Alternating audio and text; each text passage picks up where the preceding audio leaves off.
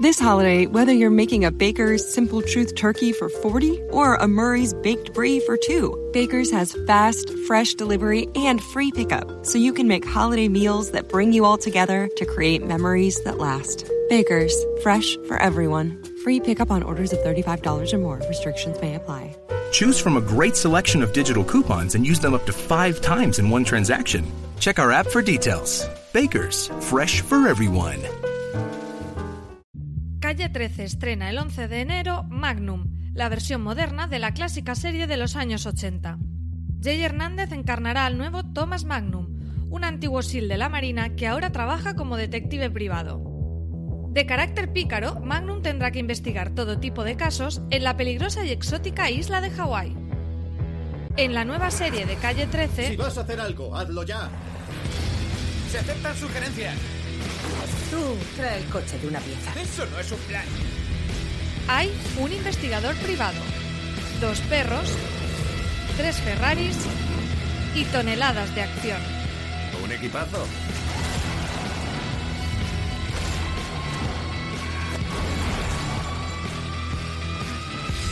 Parece que la cosa promete.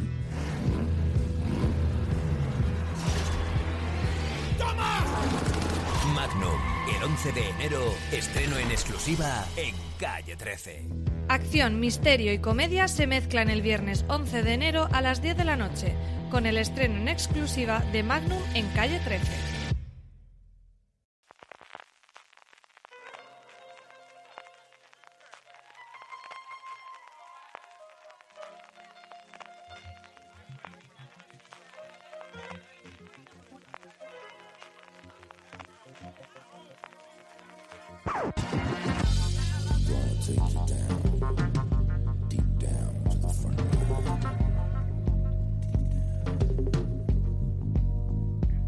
Hola a todos y bienvenidos a Gran Angular, el programa de fuera de series donde analizamos cada semana un tema en profundidad. Hoy nos tocan los Globos de Oro y es que anoche, la madrugada de, de ayer, fue la 76 gala de estos Globos de Oro, de estos premios que concede la Asociación de la Prensa Extranjera en Hollywood. La madrugada del 6 de enero en España. No pudieron escoger mejor día, ¿verdad, Marina? Aquí con toda la resaca navideña y ale, a Globos de Oro, maratón de Globos de Oro desde las 2 hasta las 5 de la mañana. Ya, buenas a todos primero, eh, buenas Francis. Sí, fue como nuestro regalo de Reyes fue quedarnos a ver la gala de los Globos de Oro.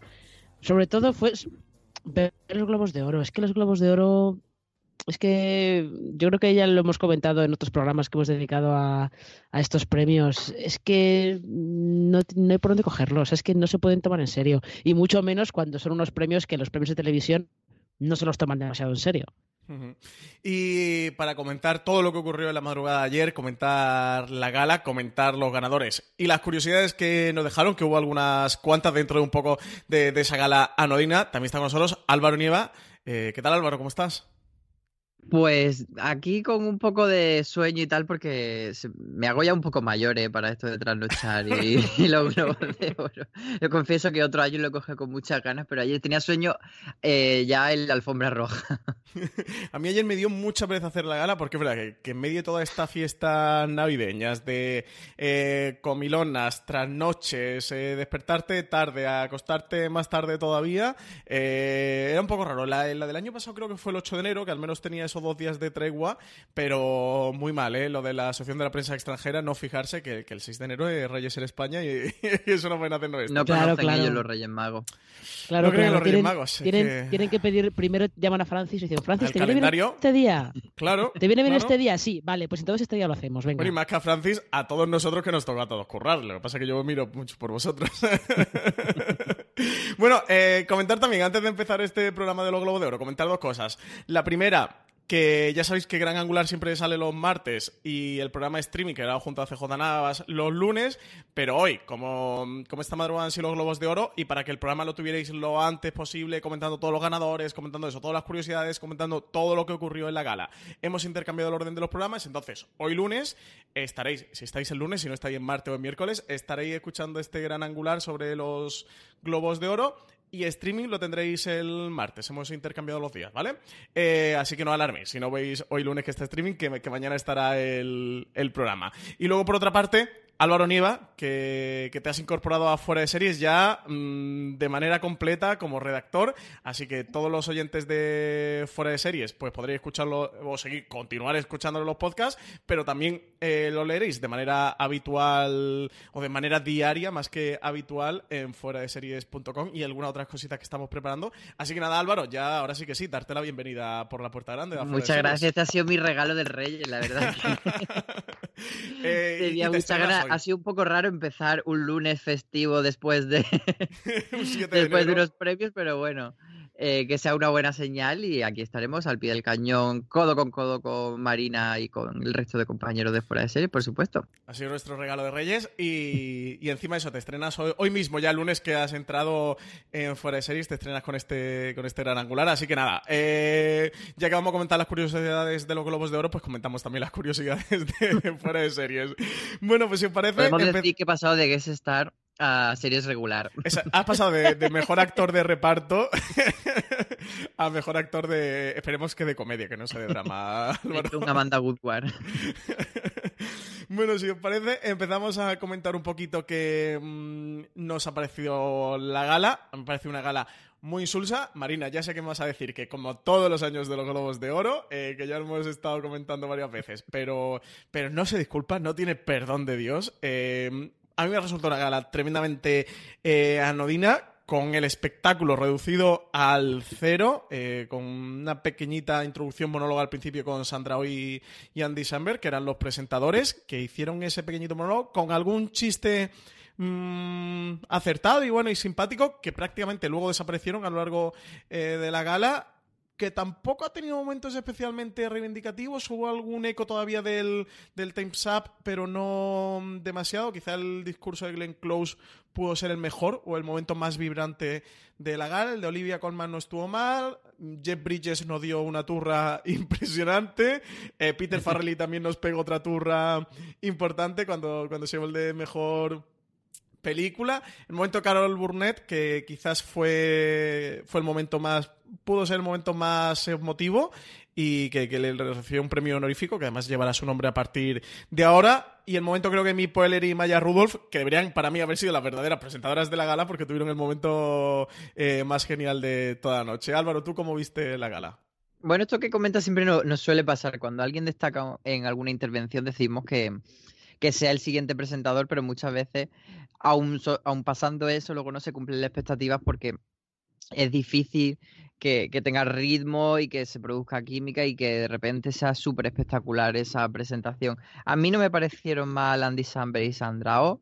Son dos, dos actores que me gustan, que me parece que, que lo hacen bastante bien, pero es verdad que su eh, speech pues, tampoco tuvo nada así especialmente salado. Quizá a mí sí me gustó mucho la, la broma que hicieron sobre eh, Shell, pues eso del whitewashing y tal, como que metieron ahí un dardo, hubo alguno más, pero bueno, nada especialmente llamativo y sí que lo- los discursos estuvieron bastante comedidos, eh, nos esperábamos, por ejemplo, de Patricia Arquette, que tuvo aquel el, tan potente en los Oscars.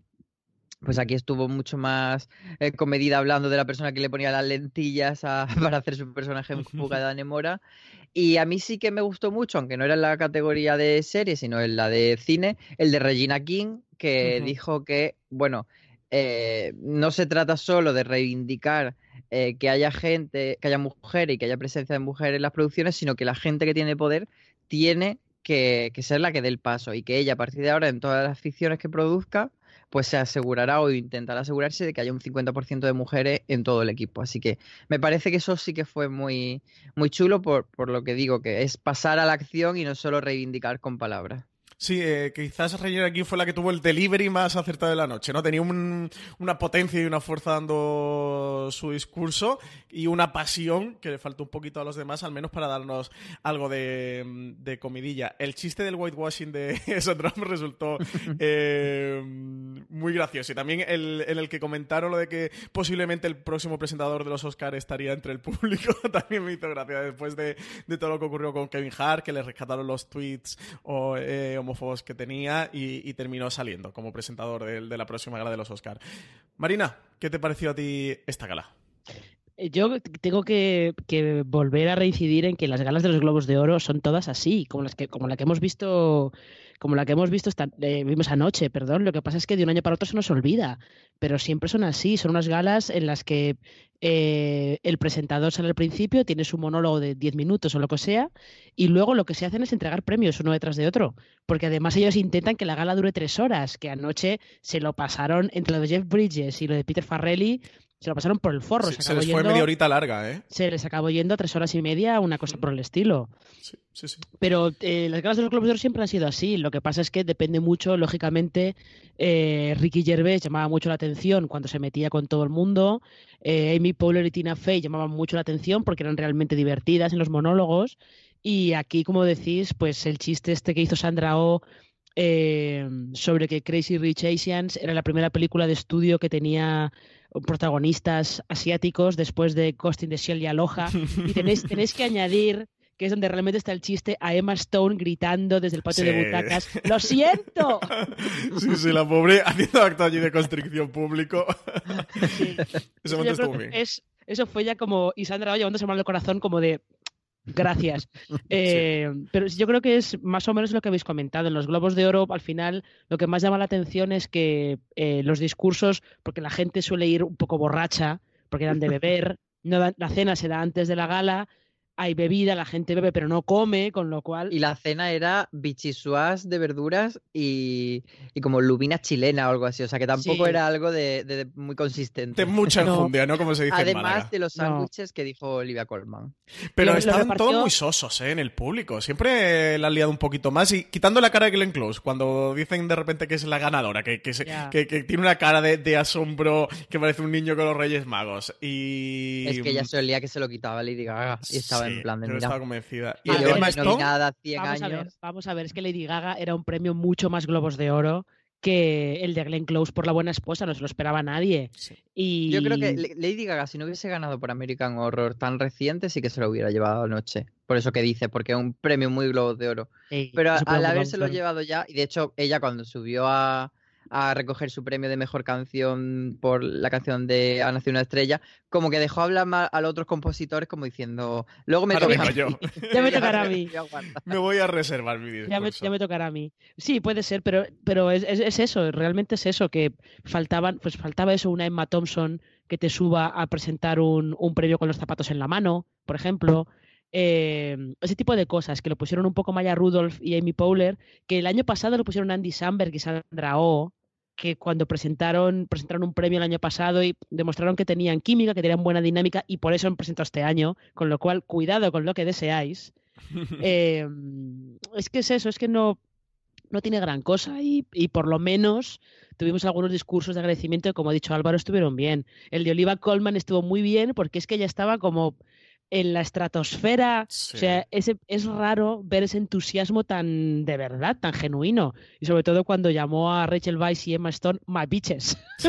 Se notaba que le hizo mucha ilusión su estatuilla. O sea, esta no es de las que la va a poner en, en la puerta del cuarto de baño para, para aguantarla, ¿eh? O sea, esta le, le van a hacer una, una vitrina el- de metacrilato buena. había ganado el Globo de Oro o si no fue el Globo de Oro Sí, que, Globo que en aquella ocasión no vino porque no se lo esperaba que iba a ganar porque dijo bueno hay un montón de actrices que son mucho más estrellas y yo soy aquí una británica que nadie conocerá entonces Sí, ni ¿para fuera gala esta vez estaba ahí resarciéndose de, de decir bien por fin esta vez he venido y, y a mí me pareció también que fue una gala como muy picadita porque son muchos premios y la verdad es que iba bastante rápido. Pero bueno, mm, siempre es verdad que cuando son tanto contenido, pues se hace un poco largo, pero mm, no me parece tampoco mala gala. Yo, antes de, mm, de pasar a los premiados, porque de mejores momentos no hubo mucho más de lo que ya hemos comentado, que han sido eh, poquitos, sí que destacar que es verdad que no es algo nuevo de esta edición, pero sí que, que me di cuenta de, que no han terminado de, de romper esa barrera, que mm, me llamó mucho la atención y me tiraba muy para atrás cómo las películas que estaban nominadas en la categoría de Mejor Comedia Musical o Drama se iban presentando a lo largo de la noche con su reparto, salía el reparto, entre galardón y galardón tenían un minuto para salir, presentar su película, comentar un poquito de qué iba, hablar algo de ella y ponían algunas imágenes de, de la película. Y lo hicieron con las películas y no lo hicieron con las series de televisión. En, eh, en un ninguneo de, de- Pero de eso- tamaño mayor. Pero eso, Francis, eso viene, viene a, a enfatizar lo que hemos dicho siempre, que para los globos de los premios de televisión no se los toman en serio. Sí, sí, sí, justo por eso lo, lo comento. Pero ¿cómo Claro. todavía no se ha roto esa inercia en la era de la, de la televisión que estamos? En una era en el que esas barreras eh, o son invisibles o, o se han fracturado. En los Globos de Oro se sigue teniendo la, unos premios de categoría A, unos premios de categoría B. A mitad de la gala los premios de televisión se habían repartido ya al 80% y los del cine al 20%. Y de hecho, Sandra y Andy Samberg, uno de los chistes que hicieron, que fue con Jim Carrey, que hicieron ahí como una especie de, de número eh, chascarrillo, fue echarlo hacia atrás, como decirle, tú vete con la gente de, de televisión allí atrás al fondo del, del- de la sala, que, que están sentados allí los de serie de televisión. Vete con los tuyos que todo este año vienes por serie. O sea, como que incluso en la gala eh, eh, están sentados, no todos, pero sí muchos están sentados al final, porque Penélope estaba en primera fila, ¿eh? Nuestra P estaba allí al, la- al lado de la mesa de Bradley Cooper eh, en primera fila. Pero como la mayoría de la gente de, de televisión incluso están sentados en las mesas de mm, atrás. Así que nada, quería hacerle este pequeño tirón de oreja a los Globos de Oro. Más allá de ese lo del sen- 6 de en ese enero, sentido, a mí quería hacer esta reivindicación. En ese sentido también me llamó la atención que el premio de mejor drama, que es, digamos, el premio gordo de la noche en la categoría de serie, se dio de los primeros. Sí, el cuarto, el Eh, quinto. Sí, Sí, ni sí, muy rápido. Fue, fue como muy anticlimático porque además yo lo de el la mejor comedia que ganó me lo podía esperar y la serie limitada estaba clarísimo cuál iba a ganar, entonces fue raro que dejase la serie limitada al final y dieran ese que podía ser como más la wildcard para el principio. Pero yo creo que es, era simplemente por cuestión de nombres. Porque lo que ha dicho Francis es que Penelope Cruz estaba sentada en la parte del cine, ya la mesa de American Crime Story estaba en la parte del cine porque estaban ahí Ricky Martin, estaba Penelope Cruz, estaba Ryan Murphy, que tiene un nombre, aunque, aunque no lo parezca, das cuenta que la mesa de heridas abiertas estaba también en la parte del cine. O sea que aquí hay, hay Está categorías y categorías. Clarkson. Sí, sí. Claro, estaba Jean-Marc Vallée. Hay, hay eh, categorías y categorías y los Globos de Oro este año decidieron que las categorías de miniseries tenían más caché que el resto de categorías de tele y por eso les dieron, las pusieron más hacia el final. Estas cosas están muy feas, Asociación de la Prensa Extranjera de Hollywood, ¿eh? Muy feas, que lo sepáis. Más allá de lo del 6 de enero que nos puede doler, a mí todavía me duele más esto. bueno, vamos a repasar categoría por categoría los diferentes privados y las injusticias que hubo, al menos para nosotros. Y Igual que en la gala de los Globos de Oro, empecemos por la categoría de drama, por la mejor serie de drama, que ganó The Americans, serie de FX, que creo que pudo ser, entre comillas, y digo muy entre comillas porque son solo. mm, eh, son 11 premios, ¿no? Los que se dan en serie de televisión, no son demasiados premios. La ganadora de la noche fue la que más estatuillas recopiló con sus series, en total tres, porque eso, pues con Versace se llevó dos, el, el otro se lo llevó con The Americans, que ganó. No sé si para sorpresa vuestra o no, porque la serie nunca había estado nominada. Bueno, había tenido una nominación en los Globos de Oro, pero había sido para Kerry Russell y. y Sí, para Kerry Russell y para Matthew Rhys en 2017. Y también estaba nominado este año, la serie por primera vez nominada, y se llevó su estatuilla. Y Killing Eve, que para mí podía ser la favorita o incluso Homecoming, eh, al final nada de nada. Es que aquí yo creo que nos solemos dejar llevar porque los globos suelen premiar mucho novedades, que es lo que hicieron, lo que han hecho en la categoría de comedia. Las novedades les tiran mucho, porque si quieren ser los primeros en reconocer alguno de los estrenos de la temporada. Y lo de The Americans nos, a mí me pilló un poco por sorpresa porque no esperaba que fueran a reconocer una serie en su sexta temporada Sí. y la última, además. Lo que pasa es que, claro, también es verdad que eh, nominándola por la última temporada, pues podía ser que quisieran que quisieran hacerlo. Yo no me voy a quejar, ¿eh? Ya sabéis que yo premio que se lleva de Americans, premio que me parece me parece muy bien todo. Sí, yo creo que con The Americans nadie se puede quejar, pero desde luego llama la atención que una serie que nunca había estado nominada en eso, en mejor serie de drama, entre justo en su último año y lo haya ganado. Álvaro, dolido por Pose. Eh, no, bueno, o sea, era una categoría que podía ganar cualquiera. Yo vaticine de Americans, así que a mí no me pilló por sorpresa. Yo pensaba que era. Álvaro Damus. Yo lo dije, porque es verdad que eh, la otra. This holiday, whether you're making a Baker's Simple Truth turkey for 40 or a Murray's Baked Brie for 2, Baker's has fast, fresh delivery and free pickup, so you can make holiday meals that bring you all together to create memories that last. Baker's, fresh for everyone. Free pickup on orders of $35 or more. Restrictions may apply. Choose from a great selection of digital coupons and use them up to five times in one transaction. Check our app for details. Bakers, fresh for everyone. Si estás buscando un buen podcast de análisis y debate en tu idioma, te invito a que escuches Pulso y Péndulo. Yo soy Carlos Curbelo. Y yo soy Fabiola Galindo. Todos los jueves analizamos temas de actualidad en Estados Unidos y Latinoamérica. Fabi y yo no siempre estamos de acuerdo, pero sí tenemos un objetivo común. Queremos servir como antídoto contra las noticias falsas y la polarización. Pulso y Péndulo. Busca nuestros episodios en Apple Podcast, Spotify o en tu aplicación favorita todas eran buenas posibles ganadoras, pero ninguna destacaba especialmente. O sea, Killing Eve no ha sido una serie bombazo, eh, aunque haya tenido muy buenas críticas, también además de BBC. Bueno, entonces de Américas me parecía que, podía ganar por eso, por la despedida, aunque tampoco es algo que hagan especialmente los Globos de Oro, lo de despedir series con Emmy, pero bueno, ha pasado. Sí, yo pensaba que iba a ganar eh, Killing Eve. De hecho, mi apuesta en, la quiniela que hicimos en Fuera Series iba por, por Killing Eve y pensaba que podía estar entre Killing Eve y Homecoming. Tenía The Americans como tercera opción, pero, pero no estaba tan convencido que, iba a ganar. Llega a ganar Homecoming, me mato, vaya. Ya, y yo también, yo, yo contigo. Hacemos suicidio colectivo. Eh, mejor actriz en serie de, de drama. Ganó Sandra Oh, presentadora de la gala, por la serie Killing Eve. Aquí, eh, voy a decir directamente como en Málaga, le mangó el Globo de Oro a Julia Roberts por Homecoming. Y tengo que decir que como... Yo te estoy con Álvaro, no le, no le ha robado nada. ¿Que no? Uf, yo, estaba convencido de que iba a ganar, ¿eh? Pero estaba convencidísimo que iba a ganar Julia Roberts. De hecho, eso me, mm, me dio un poco de alegría de esta justicia poética seriéfila, porque como ya decía que, que ella no estaba haciendo una serie de televisión, digo, ahora te jodes. Claro, no puedes ganar un premio a mejor serie. Ahora, claro, no puedes tener una estatuilla a mejor serie, eh, porque no estás haciendo una serie. Eh, o sea, ¿vosotros estabais a tope con Sandra? Yo, yo estaba convencido que iba a ganar Julia Roberts. Yo pensaba que Kerry Russell sí que podía llevárselo también este año porque además ella no ha ganado así ningún premio gordo por The Américas, cosa que sí hizo Matthew Reyes en lo, último Emmy, entonces pensaba que Kerry Russell tenía ahí posibilidades. Yo también. Yo también lo pensaba porque además acordaos que eh, los Globos de Oro son de los pocos premios que, que han premiado a, Kerry Russell, le dieron un globo por Felicity hace un montón de tiempo. Yo también pensaba que podía ser el año de Kerry Russell, pero lo de Sandra Oh tampoco, tampoco me parece raro, no me parece un sorpresón porque también Sandra Oh tiene un globo por Anatomía de Grey, eh, no sé si fue por la segunda temporada, algo por el 2006, sí. Sí, y no es tan, tan extraño. O sea, en realidad, en esta categoría, la injusticia es que eh, la compañera de reparto de Sandra Oh, Jodie Comer, no, es, no estuviera nominada, ni en esta ni, ni en secundaria. O sea, ese, es el, ese podría ser como el gran, eh, el gran titular, ¿no? Pero la victoria de Sandra Oh yo creo que está muy merecida.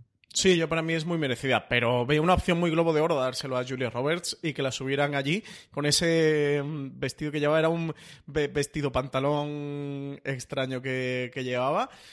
No sé, yo sí que estaba convencido que se iba a llevar a Julia Roberts. Eh, de cualquier manera, me alegro muchísimo eh, que se lo hayan dado a, Sandra. Yo iba con Sandra mm, a tope. Eh, mejor actor en serie de drama. Aquí el plot twist auténtico de la noche. De hecho, fue creo que el segundo premio, el tercer, eh, ¿fue el segundo o el tercero? Creo que fue el tercero. Mm, eh, sí, como el primer, bueno, es uno de los primeros. Sí, eh, se lo llevó Richard Maiden por Bodyguard, un Richard Maiden que nunca había estado nominado a un, a un premio importante. Recordad que era el Rob Stark de Juego de Tronos. por Juego de Tronos no llegó a estar nunca nominado. Y oye, se lo dieron, la cosa más extraña de la noche. Matthew Rhys, que está por The Americans, no se lo llevó. También estaba Billy Porter por Pose, Stephen James por Homecoming, sonaba por aquello de que parece que va a ser una de las nuevas estrellas de, Hollywood. En cualquier caso, se lo dieron a Richard Maiden. Para mí sorpresa total, Álvaro, porque yo estaba con. Yo estaba en que se lo iba a llevar Matthew Rhys. ¿No estabas tú por Jason Bateman por las risas? pues mira, oye, para que se haya llevado Richard Maiden, la verdad que se lo hubieran dado a Jason Bateman, que me hubiera dado muchos ríos de tinta, ¿eh? Para trolear. Yo pensaba, eh, por lo que comentamos la otra vez cuando hicimos el, previo de los Globos de Oro, que se lo iba a llevar Stephen James, un poco por lo que decíamos de consagrarlo como estrella, pero yo creo que eso es precisamente lo que le ha pasado a Richard Maiden. Eh, ha sonado para, para 007, que probablemente luego no lo sea. Va a hacer el biopic de Elton John, que mm, pretende ser un poco el siguiente Bohemian Rhapsody. Y yo creo que este premio puede ser un poco eso, es decir, Richard Maiden es el siguiente IT Boy de Hollywood. Pero es muy soso mm. para ser IT Boy, ¿eh? Bueno, es muy soso mm. para ser nada. Pero fíjate Bueno. que te da mucho este perfil de, de que haces fotos para GQ o para Icon o para Squire y así como muy serio tocándose la Sí, de barbilla, chico vestido bien, de traje. Sí, un poco Máximo Duty. Entonces, Es que sí. Es que, te, es que te puede dar un poco el perfil de chico más o menos sexy, más o menos, y, pero también te da, yo creo que da mucho el perfil de mm, el yerno que, que toda suegra querría tener. Me da la y- y, a sensación. fin de cuentas tiene un poco más de carisma que, que Kit Harrington, que sería otro de los que Sí. está en ese, en ese perfil ahora. Qué Sí. pereza los dos, también te digo. De todas, de to- de todas maneras, daos cuenta que esta victoria de Bodyguard en Estados Unidos cuenta como una victoria para Netflix, aunque la serie no sea de Netflix. Pero bueno, porque Netflix fagocita todo lo que hay alrededor, es un agujero negro eh, No. dentro de la industria televisiva. No, te- la eh, serie es de decir- BBC, está producida por BBC, se Claro. la BBC y es original de BBC. Pero esto es una cosa que le, ha pasado, le, va- le pasa también a Very English Scandal, que sus victorias eh, con- cuentan como si fueran para Amazon. Porque son las, las dos plataformas se han quedado los derechos de distribución internacional de las dos series, aunque sean de la BBC. Pero fijaos que a Ted Sarandos, que estaba eh, entre el público en la gala, yo creo que lo enfocaron más de lo que enfocaron probablemente a Olivia Colman en toda la gala. O sea que, en fin. Sí, Sí, es que al una de las cuenta- cosas... Cuentan las series que por la cadena que lo imiten, es lo que pasaba con, mm, con Abbey con PBS y pasa eso muchas, sí que es verdad que hay muchas de BBC que se emiten en BBC América y cuentan como BBC América y no como BBC original, así que eh, además ha estado muy repartido, ahora comentaremos que había, bueno, eso, la de la, la victoria de Sandra O por Killing Eve ha sido una y la de Richard Maiden ha sido otra y hay otra que comentaremos después que también es de BBC. Eh, pero eso, oyentes de fuera de series, que no os engañen, ¿eh? que son series de la BBC, que no os engañen Amazon y Netflix. Yo lo tenía, de hecho, me reservé el tweet por si había algún plot twist al final de la gala y al final, con, con lo dormido que estaba y la gana misma en la cama, eh, acabo de caer que se me olvidó ponerlo, que vaya noche tan feliz que tuvo ayer Ted Sarandos, ¿eh? Fue una de las mejores noches de su vida. Lo estaban enfocando todo el rato. El tío con, con los globos de oro de Roma y, y de Alfonso Cuarón estaba mm, que se salía y encima ya se lo dan al método Kominsky y a Michael Douglas. Y jo, qué noche, ¿eh? la que tuvo ayer Ted Sarandos. Me parece que, que aprovechó el, el Moe bien porque estaba el tío, pero además que lo veías en el traje que no cabía. ¿eh? De hecho, eh, me dijo, estaba viendo la gala con María Santoja, me dice, Ted Sarandos, dice, está más gordo, ¿no? Digo, no, está, está con el pecho henchido ahí. Está El feliz, feliz, feliz de que Ya, les está tengo. feliz, ya está ahí en la mesa con. Cuarón petándolo. De, oh my god, hoy es mi noche. Eh, Sí, pero quizás ese sea uno de los titulares de la noche, que Netflix por fin ha conseguido lo que no ha conseguido anteriormente, que era tener una noche de reconocimiento y además lo tuvo en cine y en, y en televisión. Sí, sí, sí, estaba el tío eso. eh, y además estaba allí en la, eso, en la mesa junto a Cuarón, junto al reparto de Roma y estaba que, que no cabía en sí.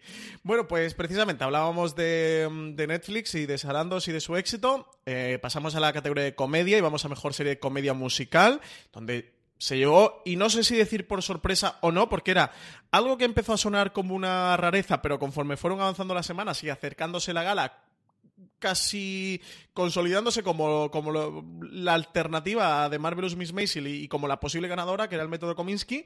Finalmente ganó esta serie de Netflix, esta serie creada por Chuck Lorre, con Alan Arkin y Michael Douglas como protagonista. Una serie de verdad que es fantástica. Yo mm, lo comentaba ayer también por Twitter. Creo que es eh, mm, un premio muy chulo por- porque pueda servir para que descubra el público y los usuarios que tiene Netflix esta serie. Una serie que lleva a Netflix absolutamente tapada, si no fuera porque está Chuck Lorre eh, como creador detrás, que es el creador de Big Bang Theory, de Mom, de Dos Hombres y Medio, o está protagonizada por Alan Arkin y sobre todo por Michael Douglas, ya literalmente no lo hubiéramos visto ninguno, ¿eh? incluido eh, nosotros o los periodistas. Y bueno, creo que sí que le puede servir. Para esto, al menos los usuarios que tengan Netflix, de decir, oye, ha ganado un Globo de Oro mejor serie de comedia, algo tendrá, me voy a poner a verla. Y como curiosidad, primer eh, premio importante para Chuck Lorre, que, que ha tenido series de éxito, bueno, pues eso, como Dos Hombres y Medio Big Bang Theory, que ha cosechado unas audiencias enormes a lo largo de su carrera, pero que no tiene ningún premio relevante y aquí ya tiene su globito de oro.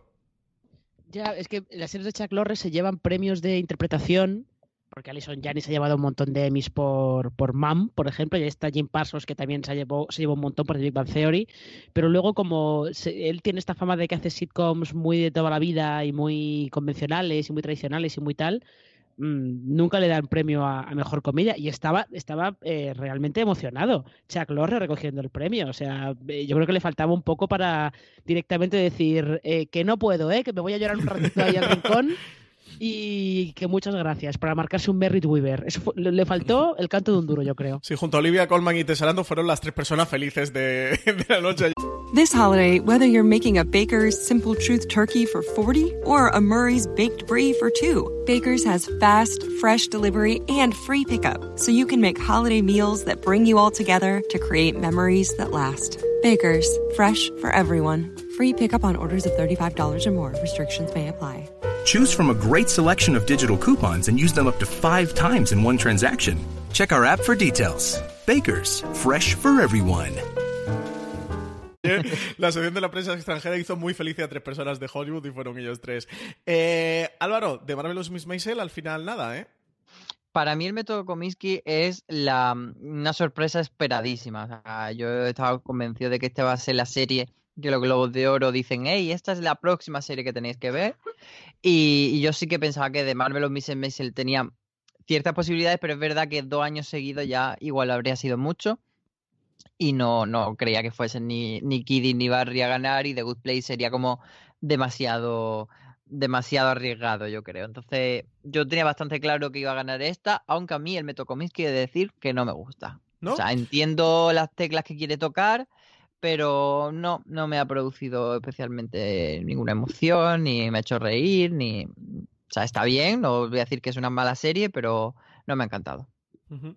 Eh, Kidding empezó a sonar también las últimas horas de, de manera fuerte y dije, ostras, ¿y, y si al final gana, gana Kidding y ni de Marvelous Miss Maisel ni la que parecía que iba a ser la sorpresa que es método Kominsky, sino que va a ser la sorpresa de la sorpresa que es Kidding? Pero no, al final no. Y Barry se ha ido pinchando, ¿eh? conforme ha ido llegando la gala, ha ido cayéndose, cayéndose, cayéndose y al final yo creo que no tuvo ninguna opción. Eh, mejor actriz en serie de comedia o musical. Aquí sí que sí se impuso Rachel Brosnahan, la protagonista de Marvelous Miss Maisel, la maravillosa señora Maisel. Eh, yo creo que era imposible que nadie le quitara la estatuilla. Estaba por ahí Kristen Bell con The Good Place, pero eso yo también creo, Álvaro, que The Good Place eso es como una cosa muy extraña para la gente de los globos de No, oro. muy y no extraña, muy, posibilidad. muy, muy extraña, no. Yo creo que es una, es una sitcom demasiado de cadena de abierto. No nos olvidemos que es una serie que en Estados Unidos la emite NBC. Eh, y las ahora mismo eh, los premios se están fijando en las comedias que hace el streaming en lugar de las que se hacen en, en abierto. O sea, y The Good Place consigue, consigue meterse en los premios porque tiene una temática un poco distinta, pero al final le pesa que sea NBC. Acaba, acaba tirando más que tengas una comedia en Netflix o en Amazon, que es como más guay que decir que es que le hemos dado un premio a una comedia que sí, que es muy original, pero es que está en NBC. Uf, quita, quita, ¿qué me estás contando? Sí, pero dentro de ser una cadena en abierto es como la, la más original, la que destaca por no seguir la- los cánones de la, de la sitcom clásica. Entonces, por Hombre, ahí entre tenía el un. Kominsky y The Good Place, decidme cuál puede ser, entre comillas, más original o revolucionaria. Que el método Pero- Kominsky, que es clásica por los cuatro costados. Sí, es pero clásica, pero es triste, entonces. Claro, el método, el método Kominsky es una dramedia más que, más Sí, que una sí, sí, sí. comedia, ¿eh? O sea, una comedia pura y dura, quiero decir. Sí, sí, sí, sí, totalmente. Eh, bueno, Rachel Brosnahan, que gana segundo año consecutivo, ¿eh? ya tiene dos globos de oro. Eh, Alison Brie robada, es lo único que voy a decir. Ya. es verdad, yo, a ver, yo el, globo de Rachel Brosnahan me parece que está muy bien, pero yo creo que Soya de Destroya se merece algún reconocimiento algún año. Pues Soya lo va a tener muy complicado, ¿eh? Soya está Sí, complicado. si no lo ha ganado por la segunda temporada, ya difícil. Sí. Eh, mejor actor en serie de comedia o musical. Eh, este sí que no, vaya, yo creo que era mi, apuesta segura de la noche. De hecho, en la quiniela de los Globos de Oro, que hicimos precisamente los tres, el podcast que hicimos antes, eh, semanas antes de la gala, yo lo decía que Michael Douglas mm, me parecía lo, más seguro, la apuesta más segura. Pues sí, efectivamente ganó el protagonista del método Kominsky, Sandy Kominsky. Eh, por aquí estaba Jim Carrey con Kidding, Donald Glover y Bill Hader, eso de nuevo son opciones que yo creo que estaban totalmente pinchadas, y lo de Sacha Baron Cohen demasiado quizás por Who is America. Así que nada, Michael Douglas, un Michael Douglas que además tenía eh, 10, 11 nominaciones a los Globos de Oro, es el cuarto que gana. Tiene ya cuatro, ¿eh? En Globos de Oro. Y sí que es el primero por una serie de, televisión. Eh, bueno, tenía el de Behind the Candelabra que contaba como Motion Picture en 2014. Eh, así que bueno, podría ser el segundo. Sí, porque es. Sí, son miniserie o motion picture, sería el segundo en series de televisión. Aunque realmente eso. Era una película, era una TV movie. Este era otro premio que parecía cantadísimo, ¿no? Eh, quizás Sacha Baron Cohen, como tú dices, era una opción muy exótica. Y, y aparte que, que, quien es América no ha tenido mucha repercusión, así que yo lo vi bastante claro, el de, el de Michael Douglas. Sí, y es que yo creo sobre todo que Sacha Baron Cohen entró en las nominaciones un poco porque eh, los Globos de Oro decidieron este año darle un montón de nominaciones a Showtime, por ejemplo. Entonces, eh, pues por lo que sea, se han fijado más en, en, lo que ha emitido la cadena este año y por eso entró por eso entró Sacha Baron Cohen, pero realmente eh, eh Quién es América ha tenido una repercusión bastante mm, limitada. Sí, tuvo ha habido unos cuantos artículos, ¿no? De declaraciones polémicas, sí, sobre pero... todo la de Chen y la sí, del la consiguió, pues eso, que algunas personas dimitiesen, pero no, mm. no llegó a, a, esa polémica tan, tan gorda que esperaba la cadena cuando lo promocionaba. Claro, o sea, no, no, llegó a dar el salto de que hablen de ti en los periódicos de Nueva York a pasar a que hablen de ti en los talk shows, por ejemplo. Mm. A que Ellen haga algún, haga algún, chiste sobre ti. Eso no, ese salto no, no lo dio, con lo cual pues no sé, era, era un poco. Me parece que era como la. Es lo que decías, era la opción un poco más rara. Lo de Jim Carrey sí que lo habría visto algo más porque a los Globos de Oro antes les gustaba mucho Jim Carrey. Uh -huh. Y a, ahora a lo mejor, pues un poquito menos, pero, pero bueno, sí, no, Michael Douglas estaba bastante cantado, la verdad. Pero es que sí. además darle un premio de comedia a Jim Carrey por Kidding, eh, hay que tenerlos cuadrados porque vamos. Él bueno, no está mal, ¿eh? Yo he visto los episodios. Triste. No, no, no lo digo por mal ni bien, sino por triste, porque comedia, ya. comedia ahí. Sí, hay, extra media. Eh, es verdad que tampoco la había en Transparent cuando ganaba Jeffrey Tambor, pero aquí es que ya clama al cielo. Uh -huh. Sí, es dramedia um, pura y dura. Pues, eh, María, es verdad que me sorprende la cantidad de nominaciones que ha tenido Showtime, ¿eh? En, vaya, de hecho, en esta categoría tenía dos. Estaba Jim Carrey y Sacha Baron Cohen, pero fue de las máximas nominadas. Estaba también con Kidding. Al final se han ido literalmente. Bueno, no, se han llevado el de Patricia Arquette, uno. Eh, pero se fueron de vacío, casi con todas las nominaciones que, que tenían, que acumularon un montón. Eh, pasamos a serie limitada o telefilm. Aquí, eh, yo creo, junto a Michael Douglas, otra de las apuestas más seguras de la noche era que se lo llevaba American Crime Story, el asesinato de Gianni Versace. Serie de FX, que ganó mejor drama y mejor serie limitada o telefilm. Tenía un poquito quizás en la competencia heridas abiertas, la serie de HBO, bueno, a ver English Scandal, la serie de la de BBC, que allí contaban como Amazon Prime Video, pero, pero es que American Crime Story Asesinato de Versace era muy el asesinato de Gianni Versace. Y como curiosidad, las dos American Crime eh, llevan dos globos de oro de dos eh, por eh, The People versus O.J. Simpson y ahora con el asesinato de Versace y también dos de dos en los Emmy. Así que nada, pleno para Ryan Murphy, Álvaro la mejor serie que hemos tenido en 2018, con, vamos, de lejos, y yo me alegro muchísimo, y además eh, sí que es verdad que el asesinato de Gianni Versace ha tenido quizá bastante menos repercusión que, que la serie de OJ, pero bueno, eso que, que, tú comentas, de que ha tenido el 2 de 2 en el Emmy Globo de Oro, pues bueno, la pone a la misma altura que su predecesora y le pone un listón altísimo a la tercera temporada que ni siquiera sabemos cuál va a ser finalmente y si va a existir o qué va a pasar con ella. Uh -huh. eh, aquí te, no tenían confirmada. Um, eh, ¿Era lo no del tenían, Katrina? No, no tenían claro, pero eso.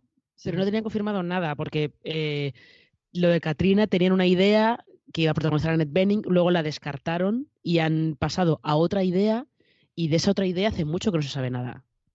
Sí, o sea, anunciaron reparto y todo de Katrina con, una, con un guion basado en un libro y luego dijeron, desecharon todo eso, compraron otro libro para basarse en él y, y se quedó un poco en el limbo. También se rumoreó la, el American Crime sobre Mónica Lewinsky, pero también creo que se quedó en o sea, el aire. Ese me gustaría y... verlo, ¿eh? Esa, sí. Pero esa, esa, creo que eh, FX dijo que, la había, que estaba descartada. La sí, Mónica sí, Lewinsky. Eso, se han hablado varias cosas, pero que no hay nada eh, consistente de que se sepa que esa va a ser la siguiente temporada de, de, American Crime Story. Sí, además imagino que con la marcha de Ryan Murphy a Netflix todo se complicará, ¿no? Sobre todo el interés de Ryan Murphy en seguir haciendo algo dentro de FX será no más complejo. No, no, no, no. ¿No? No, creo, no creo porque da la sensación de que eh, sí, esas dos temporadas han sido muy importantes para Ryan Murphy, pero a, luego al final eh, damos cuenta que los que recogen los premios y los agradecen son eh, Nina Jacobson y Brad Simpson, uh -huh. que son realmente la fuerza impulsora detrás de de American Crime Story. Murphy está ahí como para ayudarles y guiarles y buscar gente, pero da la sensación de son, que... son dos marcas de mucho éxito y entonces a él no le, no le interesa dejarla atrás así como así. Claro. Eh, y, y, además, tal y como está, yo creo que puede funcionar perfectamente con Murphy sin estar tan. This holiday, whether you're making a Baker's Simple Truth turkey for 40 or a Murray's Baked Brie for two, Baker's has fast, fresh delivery and free pickup, so you can make holiday meals that bring you all together to create memories that last. Baker's, fresh for everyone. Free pickup on orders of $35 or more. Restrictions may apply. Choose from a great selection of digital coupons and use them up to five times in one transaction. Check our app for details. Bakers, fresh for everyone. Si estás buscando un buen podcast de análisis y debate en tu idioma, te invito a que escuches Pulso y Péndulo. Yo soy Carlos Curbelo. Y yo soy Fabiola Galindo. Todos los jueves analizamos temas de actualidad en Estados Unidos y Latinoamérica. Fabi y yo no siempre estamos de acuerdo, pero sí tenemos un objetivo común. Queremos servir como antídoto contra las noticias falsas y la polarización. Pulso y Péndulo. Busca nuestros episodios en Apple Podcast, Spotify o en tu aplicación favorita tan involucrado o involucrado eh, en una capacidad un poco más un poco menos ¿no? de, lo que estaba hasta ahora, pero a mí me suena, como decir, de Katrina, lo que pasa es que me suena que eh, el tema que querían hacer se parecía un poquito a, una trama que hay en la primera temporada de Tremé sobre em, la actuación de la policía en un puente en Nueva Orleans durante la evacuación de la ciudad y, eh, bueno, hubo eh, polémica por cómo, cómo se redujo a, un montón de hombres negros que querían salir de la ciudad por el puente, la policía actuó con fuerza excesiva con ellos, tal. Al parecer va un poquito por ahí, ¿no? Pero es que creo que lo anunciaron hace como más, hace más de un año y ahí está, no se ha vuelto a saber nada. Luego nos vamos a Mejor Actriz en Serie Limitada o Telefilm, que se le llevó Patricia Arquette por su papel en Fuga en Nemora, serie de mm, Showtime. Patricia Arquette había tenido cinco nominaciones en los Globos de Oro. Las tres primeras fueron de 2006 a 2008 por la serie de Medium. Merecidísimas todas. Merecidísimas todas. en 2015 estuvo nominada, pero a Mejor Actriz de Reparto en, película de mm, que fue por Boyhood, que sí que se lo llevó en 2015 y ahora se lo ha vuelto a llevar en 2019 por, por su papelazo en Fuganda Nemora. De hecho, a mí es lo que más me gusta con diferencia en Fuganda Nemora. Y de hecho, diría por lo que continúo eh, viendo en Fuganda Nemora, que creo me quedan tres episodios para acabar. La serie no me ha entusiasmado, pero ya está fabulosa. Aquí estaba Amy Adams por heridas abiertas como la gran contrincante. Y Regina King, que yo creo que cualquier cosa en la que esté nominada Regina King es contrincante para ganar. Porque esta mujer, cada vez que la nomina, oye, se va con su, premio bajo el brazo. De hecho, en cine, que, también estaba nominada por una peli, eh, consiguió llevárselo. Álvaro, tú contentísimo, ¿no? Con tu Patricia Arquette, con lo que tú la adoras. Pues sí, porque como dice Marina, Medium fue maravilloso y ella estaba genial y ahora pues eso, nos hemos quitado esa espinita de que nunca se lo llevó y, y muy contento porque la verdad es que hace un gran papel en una serie que es bastante convencional, pero que tiene ese papel tan lucido, tan de recrear a un personaje real, que tiene muchas capas y a mí me parece que, que bueno, aunque Amy Adams era otra gran contrincante, aunque Regina King, como tú dices, está ahí, aunque, aunque Regina King estaba por Seven Seconds, que no llega a ser tampoco una serie especialmente que, haya hecho mucho ruido. Entonces, sí, era la noche de Patricia Arquette. Lo que sí que nos dejó un poco ahí eh, con mal sabor de boca fue que su discurso pues, fue bastante blandito con respecto a lo que nos pudiéramos haber esperado eh, por aquel discurso tan inspirador que tuvo en los que cuando ganó por Boyhood. Ya, aquí, aquí de todas maneras eh, hay que destacar lo de Amy Adams, que como ha dicho Álvaro, estaba nominada eh, en esta categoría por ideas abiertas y luego estaba nominada también compitiendo contra Regina King eh, como mejor secundaria en cine por Vice, que aquí le han puesto El vicio del poder, esta película sobre, sobre Dick Cheney. Y, y, aquí, o sea, Amy Adams es un poco ayer en la, en la transmisión de Movistar Plus bromeaban diciendo que, eh, que había muchos sitios en los que habían pasado de llamar de ponerle el apodo de la nominada al Oscar Amy Adams a Still Oscarless, todavía sin Oscar Amy Adams. Amy Adams es terrible, eh, la pobre. Madre mía, la que, la que traigo los premios. Marina, a ti te dio penita Amy Adams porque Iñaki Oyarzun, que es nuestro community manager, estaba llorando por los pasillos, ¿eh? ¿eh? con que se lo hubieran dado a Patricia Arquette y no a Amy Adams. A ver, a mí me habría gustado mucho que lo ganara Amy Adams porque, creo, creo realmente que eh, lo que a mí me gusta de Heridas Abiertas en gran parte es el trabajo que hace, que hace Amy Adams. sobre todo de, lanzarse a ese personaje tan chungo y de lanzarse en plan de por completo, zambullirse por completo en él. También entiendo que Heridas Abiertas tiene muchos detractores que no le gusta nada, por ejemplo, y, que Patricia Arquette eh, realmente está muy bien, yo ahí no, no me voy a quejar. Yo creo que a Heridas Abiertas le ha pasado un poco que venía en cierto modo a la sombra de Big Little Lies sin ser obras que estuviesen realmente conectadas, pero se, se, hizo mucha comparación entre ellas y al no haber tenido esa misma repercusión tan grande que tuvo Big Little Lies, pues ha quedado un poco ahí eh, opacada. Entonces Amy a lo mejor quizá eso ha sido lo que le ha hecho perder el, el premio, aparte de, pues como comentáis, su, su gran afición a, perder premios. Sí, HBO le dio una especie de continuidad rara a heridas abiertas con respecto a Big Little Lies, de si os ha gustado Big Little Lies, el verano que viene tenemos eh, heridas abiertas hasta que vuelva la segunda temporada de Big Little Lies y le hicieron una especie de solución de continuidad un poco extraña que esté contigo, ese que le puede haber afectado. A mí extraña aun siendo Patricia Arquette que, que ganara por estar en Fuga Nemora, que creo que es una serie que al final está pasando muy desapercibida, ¿eh? que venía con, con el llamamiento de, de, ser algo y se ha quedado ahí un, poquito en un agua de nadie, ¿no? En tierra de nadie. Veremos a ver el recorrido que sigue teniendo después de, esta, de este premio Patricia Arquette. Eh, mejor actor, serie limitado telefilm. Ahí teníamos nominado a nuestro Antonio. Eh, que no se lo iba a llevar, que todos sabíamos que no se lo iba a llevar. Vamos, ni de broma. Esto es lo sabíamos hecho, todos. Es que de hecho, si se lo lleva, hago yo como el meme de Pilar Rubio y pongo una denuncia donde haga falta. Esto lo sabemos todos, aunque también te digo, él es lo mejor con diferencia de Genius Picasso, pero también te digo Bueno. que no es difícil ser lo mejor de Genius Picasso. Eh, aquí se lo llevó a Darren Criss, el amado Darren Criss de Álvaro Onieva, por su papelazo de Andrew Cunanan en American Crime Story y el asesinato de Gianni Versace, uno de los personajes televisivos del 2018. Aquí la gran pena, al menos para mí, es que estaba también Hugh Grant eh, por su papel de Jeremy Thorpe, ese político del Partido Liberal de Very English Scandal. Hugh Grant está enorme. Yo creo que puede ser el papel de, de su vida, pero es que lo de Darren Criss con Andrew Cunanan es mucho. De hecho, yo me he quedado un poquito más. Tenía un 51% a favor de Darren Criss. Álvaro, tú 99% a favor de Darren Criss. No te creas porque Hugh Grant es verdad que a mí me, me parece maravillosa su interpretación en A Very English Scandal y, y la serie es eh, una maravilla y de hecho como miniserie también me hubiese gustado que hubiese ganado si no fuese porque este era el año de, de Versace, pero y lo mismo con Darren Criss, o sea, era un premio que estaba cantadísimo, pero cualquier otro año Hugh Grant se lo habría merecido, así que le, le concedemos como nuestro globo de amor o algo así. Y pero bueno, contentísimo con Darren Criss porque es verdad que ha hecho el papel de su vida. Es difícil que encuentre algo a esta altura, pero bueno, a ver si, si también tiene. Esto le abre una carrera en cine que, que bueno, como que no se le consideraba quizá a Darren Criss. Y, y, qué guapo iba con esa americana de florecitas. Estaba chula, ¿eh? Estaba chula. Eh, María Santojo y yo lo comentábamos de. Oye, que muchas veces lo, los trajes del hombre suelen ser muy sosos porque no dan para, para, poder hacer algo más. Y joder, qué original y qué guay va Darren Criss. ¿eh? Yo estoy también a tope con el look de Darren Criss. Ah, no, Entre él y, y Billy Porter. Americanas de estas. bueno, lo de Billy Porter tiene un capítulo aparte Vamos en la a ver, Billy Porter, de la humanidad. Bill, no, Billy Porter, pero no os olvidéis de ese arnés de lentejuelas que llevaba Timothy Chalamet. Yo es que no soy muy de arnés con camisa de abajo. O sea, si vas en arnés tienes que ir en tetas. Eso es así.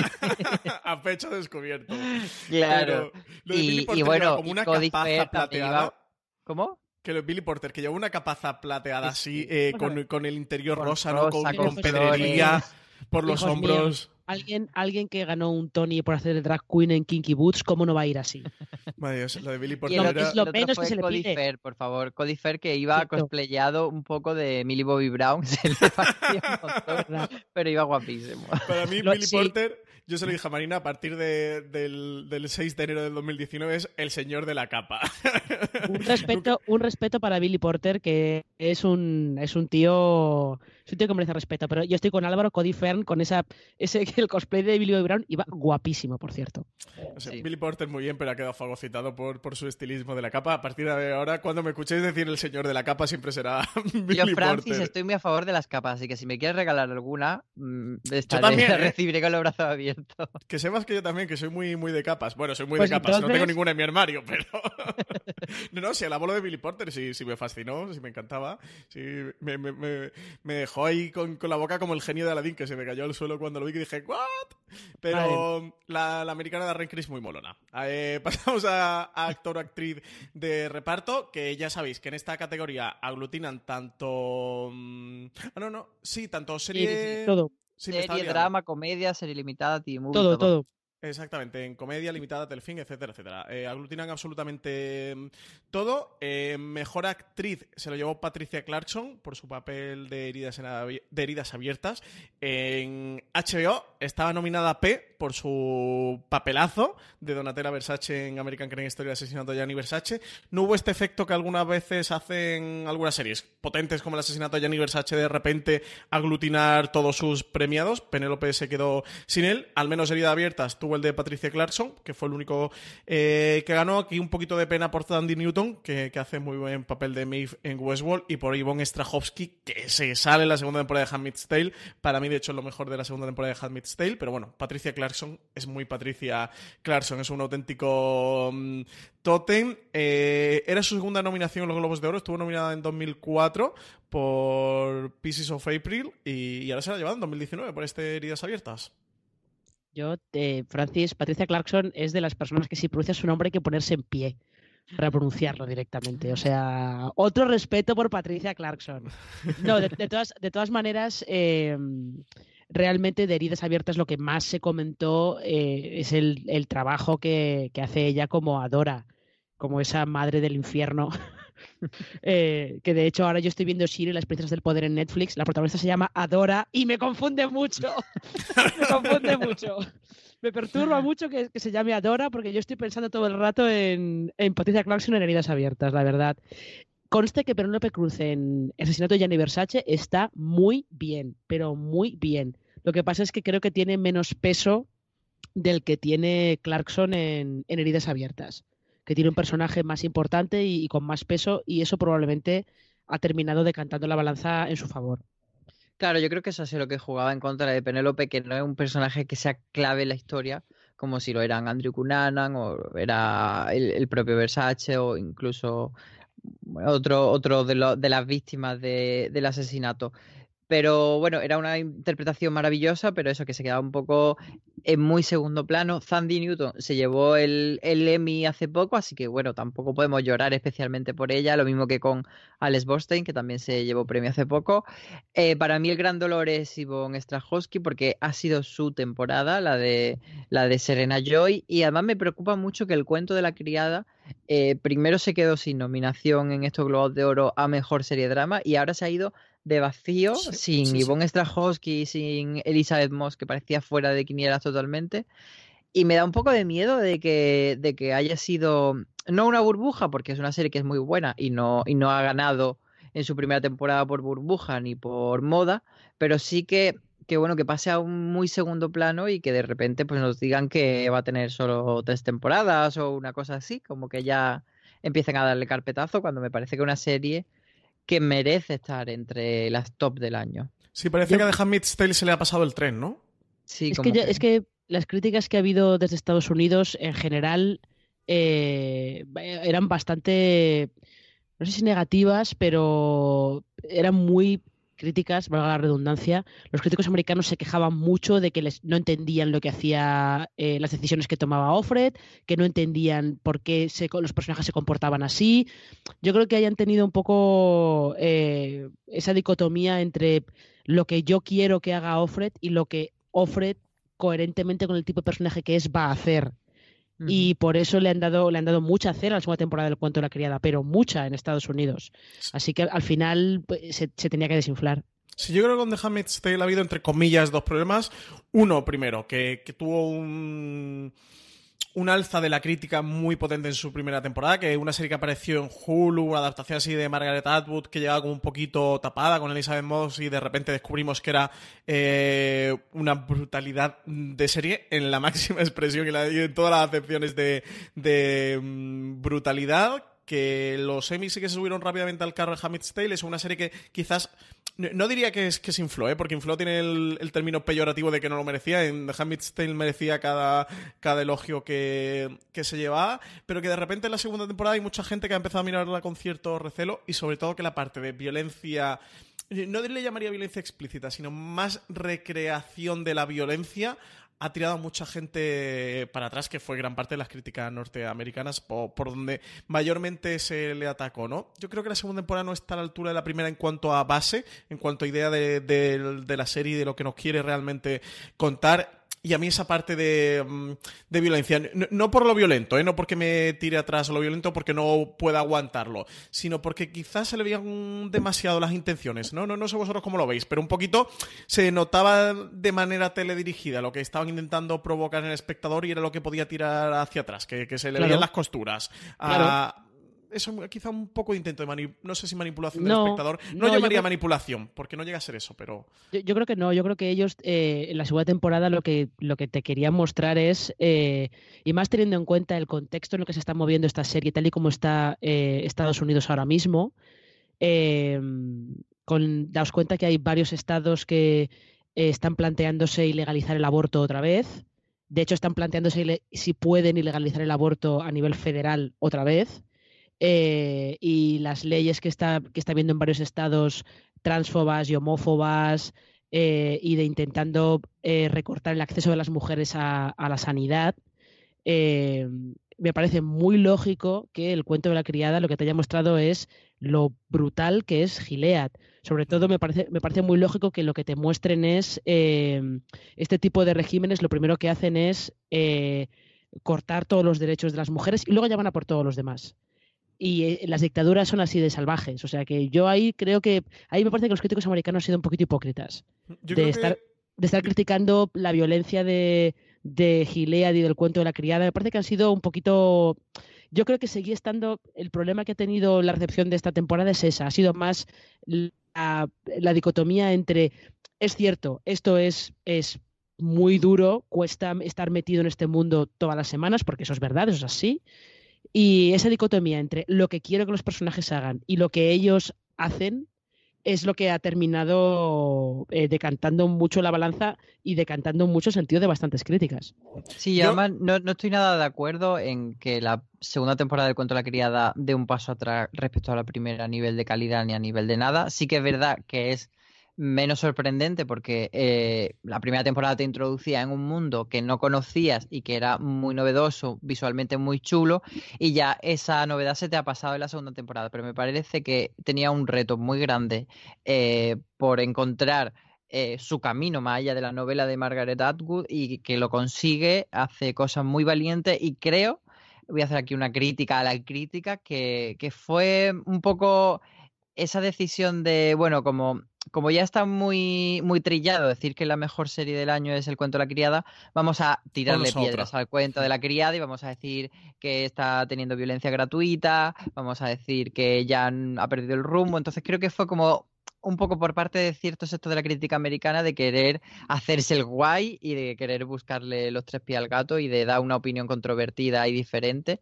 que te, que te diferencie respecto al resto de críticos, pero no me parece, y casi como que surgió esa, esa corriente, pero como dice Marina, no me parece que, que esa violencia esté para nada injustificada ni que sea porno violento, como decían algunos.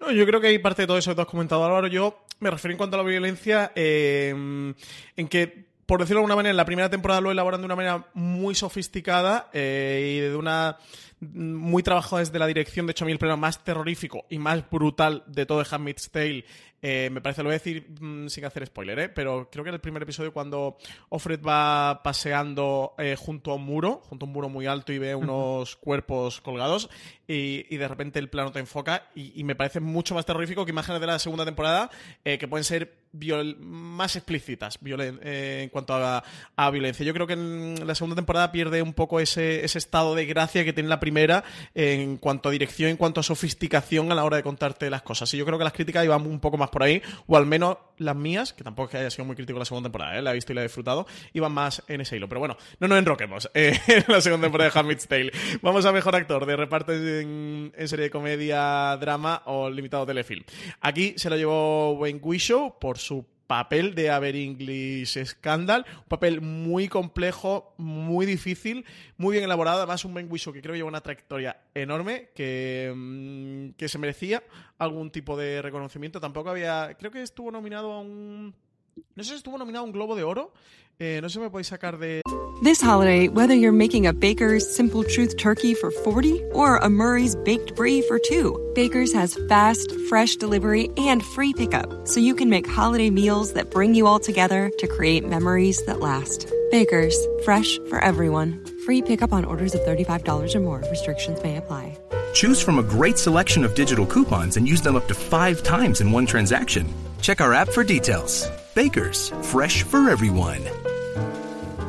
Si estás buscando un buen podcast de análisis y debate en tu idioma, te invito a que escuches Pulso y Péndulo. Yo soy Carlos Curbelo. Y yo soy Fabiola Galindo. Todos los jueves analizamos temas de actualidad en Estados Unidos y Latinoamérica. Fabi y yo no siempre estamos de acuerdo, pero sí tenemos un objetivo común. Queremos servir como antídoto contra las noticias falsas y la polarización. Pulso y péndulo. Busca nuestros episodios en Apple Podcast, Spotify o en tu aplicación favorita el de la duda por alguna peli, creo recordar hace años, ¿eh? hace 10 años. pues ahora mismo no estoy seguro, pero por, por el London Spy ganó bastantes cosas. Ya no recuerdo si era aquí o era en los BAFTA, pero sí, en BAFTA. sí que, sí, que tiene una... No, mm, no. No, creo que no. No, no, no tenía nada. De hecho, estoy comprobando. No, eh, ha sido su primera nominación, ¿eh? los Globos de Oro. BAFTA estuvo nominado en cuatro ocasiones. Eh, llegó a ganar uno además por su papel en The Hollow Crown, ¿eh? la nominación en 2013, que, sí que convirtió en premio. Luego estuvo en 2009 por Criminal Justice y en 2016 nominado por London Spy, pero ninguno de, de las dos veces consiguió ganar. Enemy no tiene ninguna nominación, Globo de Oro era su primera y ha ganado por este papel de haber inglés Scandal. A mí me parece uno de los grandes talentos. Iba a decir en alza, pero no. Ben Whishaw lleva muchísimos años. lleva, muchísimos. lleva muchísimos años y haciéndolo muy bien. Ben Whishaw está, está más que pero le falta que le den grandes papeles, ¿eh? ¿eh? No, no, sí hablo en cine y ah. televisión. Necesita. tuvo este papel en la, nueva parte de. La última etapa de, de Bond. Sí que era. ¿Cómo se llama? El... Era Q. exactamente. Eh, pero, pero creo, mira, creo que es un actor que merece algo yo más. Prefiero, tú dices que le den grandes papeles. Yo prefiero que le den este de Haber English Scandal a que le den un, secundario en la, en la saga 007, o sea... Pero él no, porque Q le ha pagado un chaletazo. no, yo creo que... Yo Tampoco creo le veo con cara de ser el, el que quiere un, contrato con Marvel, ¿eh? Pero bueno, no sé. Por pelazo podría, ¿eh? Porque Ben Whishaw tiene, tiene, tiene pelazo... talento para, estar haciendo eso, esos papeles de dinero, pero... Sí, no, y el perfil, el, perfil, que tiene no, no lo veo yo tampoco de, ah, no, necesita un, necesita un gran papel en cine. Meh, no, yo creo que él en teatro y en televisión está muy bien considerado y no me parece no me parece que, necesite ese gran papel en cine.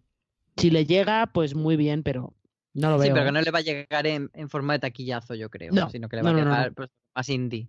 A mí sí que me sorprendió que no lo ganara la Arkin, fíjate, porque pensaba que, ahí el método Kominsky iba a hacer doblete por también un poco un premio emocional, ¿no? Por premiar a, Alan Arkin, pues por toda su carrera y eso en el caso de su vida, por así decir. Sí, un Alan Arkin que está fantástico, que tiene ya 80 y... creo 84, 85 años. 84 me parece 84, que ¿no? Mm. Está, y, está el tío estupendo, ¿eh? Joder, qué envidia. está el tío eh, genial. sí, Alan Arkin y a lo mejor Harry Winkler, que estaba nominado por, por su papel en Barry. Creo que era lo que más competencia le hacía Ben Whishaw. Pero bueno, al menos se llevó mm, este Globo de Oro a ver English Scandal, ya que no lo pudo conseguir en mejor serie limitada, ni tampoco se lo llevó Hugh Grant. Al menos Ben Whishaw sí que salió como vencedor de la noche. Y con esto hemos repasado todas las categorías, todos los galardones que se dieron en series de televisión en estos 76 Globos de Oro. Repasando un poquito por series, empataron con dos estatuillas American Crime Story, el asesinato de Gianni Versace y el método Kominsky. El resto ya tuvo mm, una, como Aver English Scandal, Bodyguard, Fuganda Nemora, Heridas Abiertas, Killing Eve, The Americans y The Marvelous Miss Maisel. Eh, creo que American Crime Story estuviera ahí como las máximas eh, como la ma- máxima ganadora era mm, lógico lo que sí muy repartido ¿eh? ninguna consiguió aglutinar tres estatuillas dos o directamente una y en cuanto a cadenas FX fue la máxima vencedora con tres y luego si contamos las de, de cu- cuál es la cadena original y no contamos esto que hacen en Estados Unidos de, de trampa Amazon y Netflix BBC se llevó dos Tres. y, y no, distingo BBC de BBC América. Aquí sí que las he distinguido. Ah, bueno. por- Pero es que BBC América y BBC no son la misma cadena. No, no Ojo, son la misma cuidado. cadena. Ojo, además, cuidado. de hecho, Pero además de hecho, pero- da- Pero, pero no, pero cuenta como serie de BBC. No, O es sea, en en, América. ¿no? en- en Reino Unido se emiten en BBC y en la promo de, de 2019 de BBC Sí. venía la segunda temporada. O sea, es eso que- original de BBC América. sí. Es original de BBC América. Así que quien pone aquí los dineros gordos es BBC América. Así que para mí es BBC América. Entonces, BBC 2, Netflix 2, Amazon Prime Video 1, BBC América 1, HBO 1 y, y Showtime 1. Eh, de nuevo, FX se consagra como una, como una de las cadenas más relevantes. Eh, yo lo pensaba, Marina, no sé si mm, tú también, viendo el tráiler de, la nueva miniserie que tienen, esta de Vernon... eh, Foss y Verdon. Foss y Verdon y, y Foss. y- y- jo, me saldrá el nombre de Bob Foss. Fossi, Fossi Verdon. Foss y Verdon. Me salía eh, Foss y Boss en vez de Boss Foss. Eh, no sé mi mente qué cosa me está haciendo después de la resaca de los globos de oro de anoche. Eh, Foss y Verdon. El, este biopic que están preparando eh, sobre los dos bailarines. ¡Qué tráiler! ¡Qué fotografía! Eh, Amigo, ¡Qué pinta es tiene! que, Madre de Dios. Eh, vamos a, es que si haces, si haces una, un biopic sobre los dos, pero sobre todo sobre Bob Fosse, el tráiler tiene que ser así. ¡Qué pinta! ¡Qué tráiler! O sea, vamos a ver. ¿Y qué ¿De dónde, de pensáis? ¿De dónde pensáis que sacó eh, Rob Marshall en Chicago, la película que hizo de Chicago? Eh, la coreografía respetaba a gran parte de las coreografías originales de Bob Fosse, o sea que Qué maravilla de, de tráiler. Y quizás el otro vídeo relevante que hubo dentro de la noche fue que HBO aprovechó, como no teníamos trabajo ya los periodistas, eh, aprovechó también para lanzar un vídeo así, bueno, de promo, medio teaser de alguna de, bueno, de alguna, no, de las series más relevantes que tienen para su 2019. Sacaron una imagen, nada, son segundos, ¿eh? son fragmentos de segunditos. De Juego de Tronos, sacaron de Watchmen, sacaron de Chernobyl, sacaron de Big Little Lies, que si os apetece verlo, acercaros por foreseries.com, que allí tenemos el, la noticia con, con el vídeo para que podáis verlo. Que de luego, curioso, ¿no? Al menos las imágenes estas que muestran de Daenerys saludando a Sansa Stark. Oye, a mí los pelillos de punta se me ponen. y ver a Sí. Watchmen también a todos los policías con, con las máscaras amarillas, con esta especie de braga, de pañuelo amarillo que llevan. Yo que soy muy fan de Watchmen, también me puse un poco los pelillos de, de punta. Bueno, como, como aperitivo seriéfilo, para empezar el año no estuvo nada mal el vídeo de, de HBO, así que os- A ver, os os voy a hacer un- una pregunta. a ver. Eh, Watchmen va a ser la serie de HBO probablemente de 2019, pero de crítica o de público de las dos cosas. Hmm. No sé, Marina, ¿Qué mójate tú primero, venga, te, te largo a ti. No sé. ¿La veis en los. Globos de Oro del año que viene o no? Mm, Yo creo que No. puede ser, entre comillas, y, y digo entre comillas, ¿eh? como la nueva Westworld. Y quiero decir, es como la segunda opción potente de HBO que sí que se puede estar colando en, en premios, ¿eh? Como la, la que esté de- en segundo nivel. Está Damon Lindelof detrás, hay que ver cuánto le atizan los fans de Alan Moore Mucho. y de Watchmen. Le hay van que ver cuánto le atizan. Le van a atizar mucho porque, por lo que yo he leído, no adaptan el cómic. Sí, eh, bueno, Damon Lindelof ya lo, lo ha dejado claro por activo y por pasivo, el pobre ya le duele la boca decirlo, de que es una serie basada en el universo de Watchmen, que no es la adaptación de la novela gráfica de Alan Moore. Cosa muy inteligente por parte de Damon Lindelof, ¿eh? que le podemos achacar cosas, pero que tonto desde luego este, este chico no es.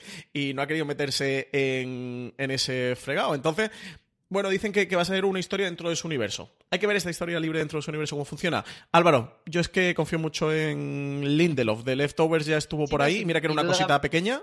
Yo creo que, va a que la serie va a estar bien. Mi duda es si una serie de superhéroes así hecha, digamos, a la HBO, pues sí va a tener ese potencial de colarse en los premios y en la, en la lista de lo mejor del año, ¿no? Ya veremos. Claro, es que creo que Watchmen puede ser a los a la serie de superhéroes lo que Juego de Tronos a la fantasía, lo que Watchmen a la ciencia ficción. Eh, que HBO aproveche para coger el género y hacer algo mm, de high concept, ¿sabes? Hacer algo un poquito más Prestige TV y que sí que lo Uy, uy, consiga uy. colar en las nominaciones. Creo, yo ¿eh? no hemos visto yo nada. creo, No creo, hemos visto creo nada. que hay que re- Creo que sí yo lo que voy a hacer es rebajar expectativas porque Yo creo que desde luego la eh, Es que. Marina, Marina, después del. Stovers, después del Stover no te va a hacer este hombre un Arrow. Arrow, exactamente. No, Un claro, vamos a ver, no va a hacer no va a hacer Arrow, pero tampoco te va a hacer el cómic de Watchmen. Quiero decir, o sea, a ver, a ver, yo, yo tengo mucha curiosidad por verlo, porque realmente se pueden hacer cosas muy interesantes dentro del universo de Watchmen. Pero los superhéroes oscuros y deconstruidos están ya también muy trillados, ¿eh? Yo lo que digo al menos son las expectativas que creo que hay dentro, o, o las intenciones que hay dentro de HBO y dentro de Lindelof, ¿eh? Y si hay un cómic que sea. Y no me lo toméis a mal oyente fuera de series, que yo tengo ahí eh, Watchmen en tres ediciones diferentes y soy ultra fan del, del cómic de Alan Moore. Si hay un cómic, una novela gráfica, que sea pretenciosa dentro de la historia del cómic, ese es Watchmen.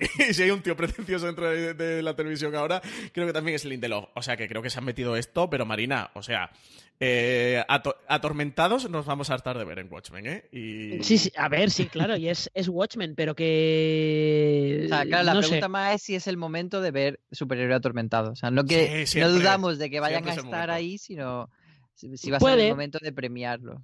De premiarlos no lo sé. No lo sé porque daos cuenta que de Daredevil y Jessica Jones han pasado millas. desapercibido, sí. Sí. Con lo Yo cual, que- no lo sé. Yo creo que sí que puede estar. Evidentemente, como siempre, va a depender de, de la competencia, de lo que haya mm, para nominar o de lo que deje haber. Yo creo eso, Álvaro, que puede funcionar ahí un papel como ha mm, jugado Watchmen, ¿eh? de estar ahí como de la, la segunda opción de HBO, de, De Juego de Tronos, y- decir. perdón, de, de Westworld, de, de Juego de Tronos y Westworld, pues que esté Juego de Tronos y Watchmen. Creo que puede jugar en esa liga. Que si está Juego de Tronos, pues se lo llevará a Juego de Tronos y Watchmen no, no tendrá nada que hacer, pero habrá que ver. Desde luego la pregunta es interesante y está muy bien tirada.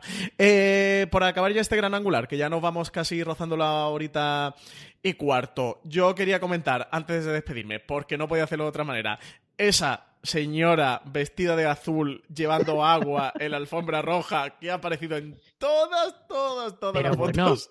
pero es que es una, es una jefa, o sea, pero veíais cómo posaba levantando la ceja y todo, o sea, Ha nacido una estrella, lo tenía, ceja. Lo tenía estudiadísimo esa mujer. Sí, sí, sí. cómo conjuga la cara frente. Y además en diferentes poses, en cada foto aparecen diferentes poses. De verdad es algo divertidísimo. Si no sabéis de lo que estamos hablando, meteros por Twitter y buscar un poco, porque os vais a hartar de ver Buscar fotos. agua Fiji.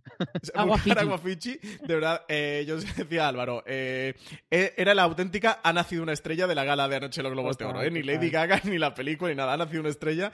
Era ella con su vestidazo azul, a juego con los botellines de agua Fiji. Y qué, qué ¿eh? Qué, qué, qué fantasía. Esta mujer, qué fantasía. Ha salido- se ha colado en todas las fotos. Imagino que mm, la empresa que llevaba el, el service de la alfombra de los eh, Globos de Oro anoche ha tenido una charla interesantísimo, interesantísima con ella. En Bueno, fin, estará, vamos, la mejor publicidad de su vida. Ya te Ya digo. La auténtica heroína ¿eh? de, de la alfombra roja. Y no sé, Álvaro, ¿algo más que tú quieras comentar de, de esta gala ya para cerrar los septogésimos globos de oro? Pues yo cierro con la adorabilidad de los padres de Sandra Oh y con que me pareció muy bonito el discurso de Ben Whishaw que se lo dedicó al auténtico Norman Scott, al Sí. que llamó héroe, y me parece que es un, un término muy acertado y no amante tóxico como escuché por ahí decir a, a otra Tirón de orejas potente, tirón de orejas. Ahí lo dejó caer. eh, me pareció maravilloso que se lo dedicara al auténtico Norman Scott, porque es un personaje que más allá de toda esa excentricidad y de lo pintoresco que es, eh, es verdad que es un héroe. Así que precioso. Hay que ver a ver English Scandal, ¿eh? Álvaro, que no lo hemos dicho en- durante este podcast. Oyentes de Forest Series, la tenéis en Amazon, son tres, Tres episodios de una horita y te lo ves genial. Y yo he reído y he llorado con la serie, así que no lo puedo pedir más. De ver serie filo del 2019, poneros con a ver English Scandal, eso, tan solo tres episodios y una auténtica joya de la televisión británica, porque es de la BBC, no de Amazon Prime Video, que no os no dejéis engañar. Eh, Mario, ¿alguna cosa que comentar antes de despedir este programa?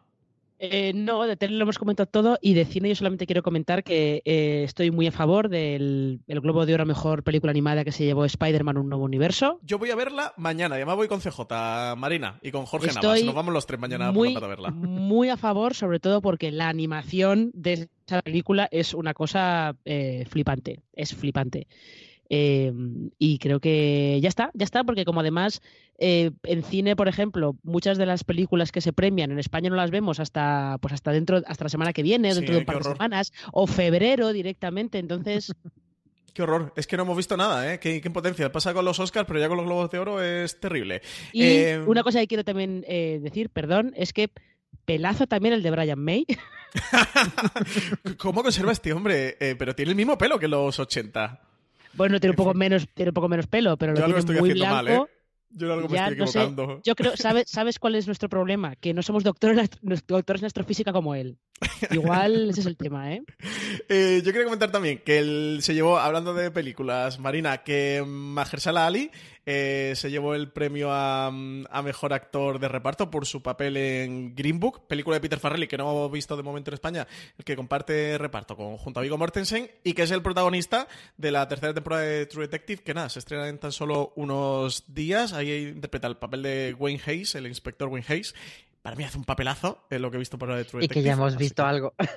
Y que ya hemos visto, vi- que ya hemos visto cositas. hemos visto algo. Pero, pero fíjate, fíjate lo que comenta, y esto ya es lo último, lo último, lo último. Lo que hemos comentado antes de que el ninguneo que hacen los globos de oro las categorías de tele, cuando está la cosa muy mezclada, el límite está muy difuminado, y luego tú fíjate, Mahershala Ali gana en categoría de cine, pero tiene una serie ahora lista para estreno, Regina King gana en categoría de cine, pero sobre todo se mueve mucho en televisión y además es Una directora... Seconds, ahora Netflix. Claro, y es una directora de, de episodios en televisión que cada vez tiene más trabajo y es más, es más reconocida. Y está Olivia Colman ganando también en cine, pero que eh, en Reino Unido sobre todo es una actriz de televisión, es una estrella de, de la televisión británica, que además tiene la segunda temporada de Fleabag y la tercera de The Crown en breve para este año. O sea que hay un montón, había un montón de, de actores de cine que estaban nominados por cine o que ganaron por cine y que en realidad es en la tele donde, donde nos estamos viendo trabajar más o incluso donde,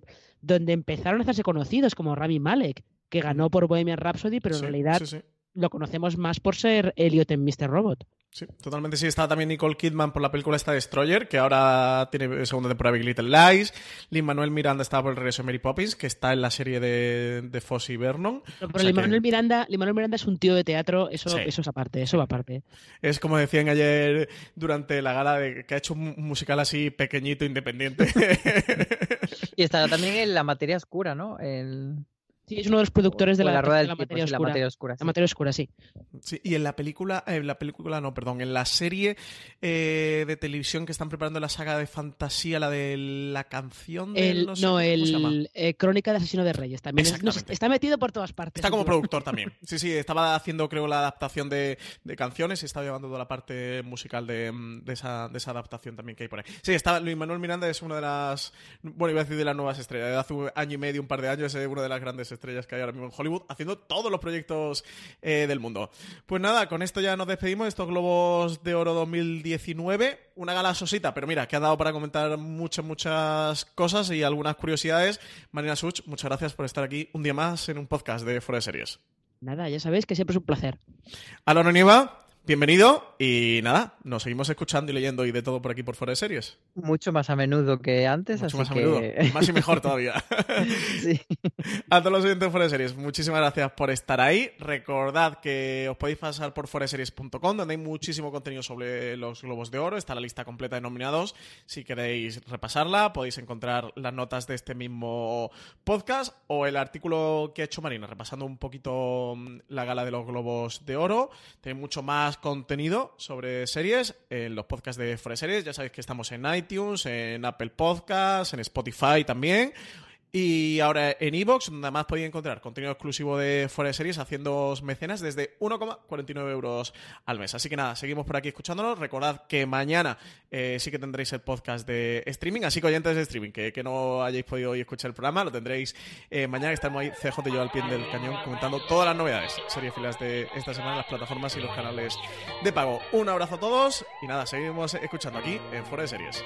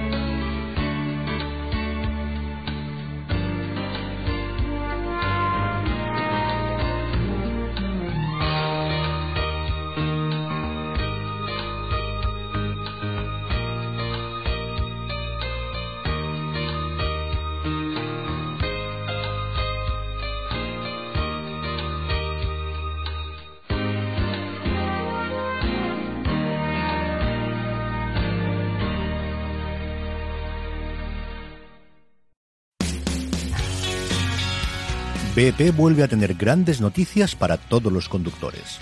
Cuando vayas a repostar tendrás un ahorro de hasta 40 céntimos por litro en Península y Baleares y 35 céntimos por litro en Islas Canarias, incluyendo la bonificación del gobierno. Cada vez que visites una estación BP en la península y Baleares, puedes ahorrar y disfrutar de todas las ventajas que ofrecen en su programa Mi BP. Y si lo haces desde Canarias, podrás disfrutarlas a través del plan Dino BP. Así que ya sabéis, BP nos lo pone fácil para ahorrar al máximo estés donde estés. Hazte con su tarjeta en sus estaciones de servicio y si quieres consultar más información, puedes hacerlo en mibp.es y plandinobp.es.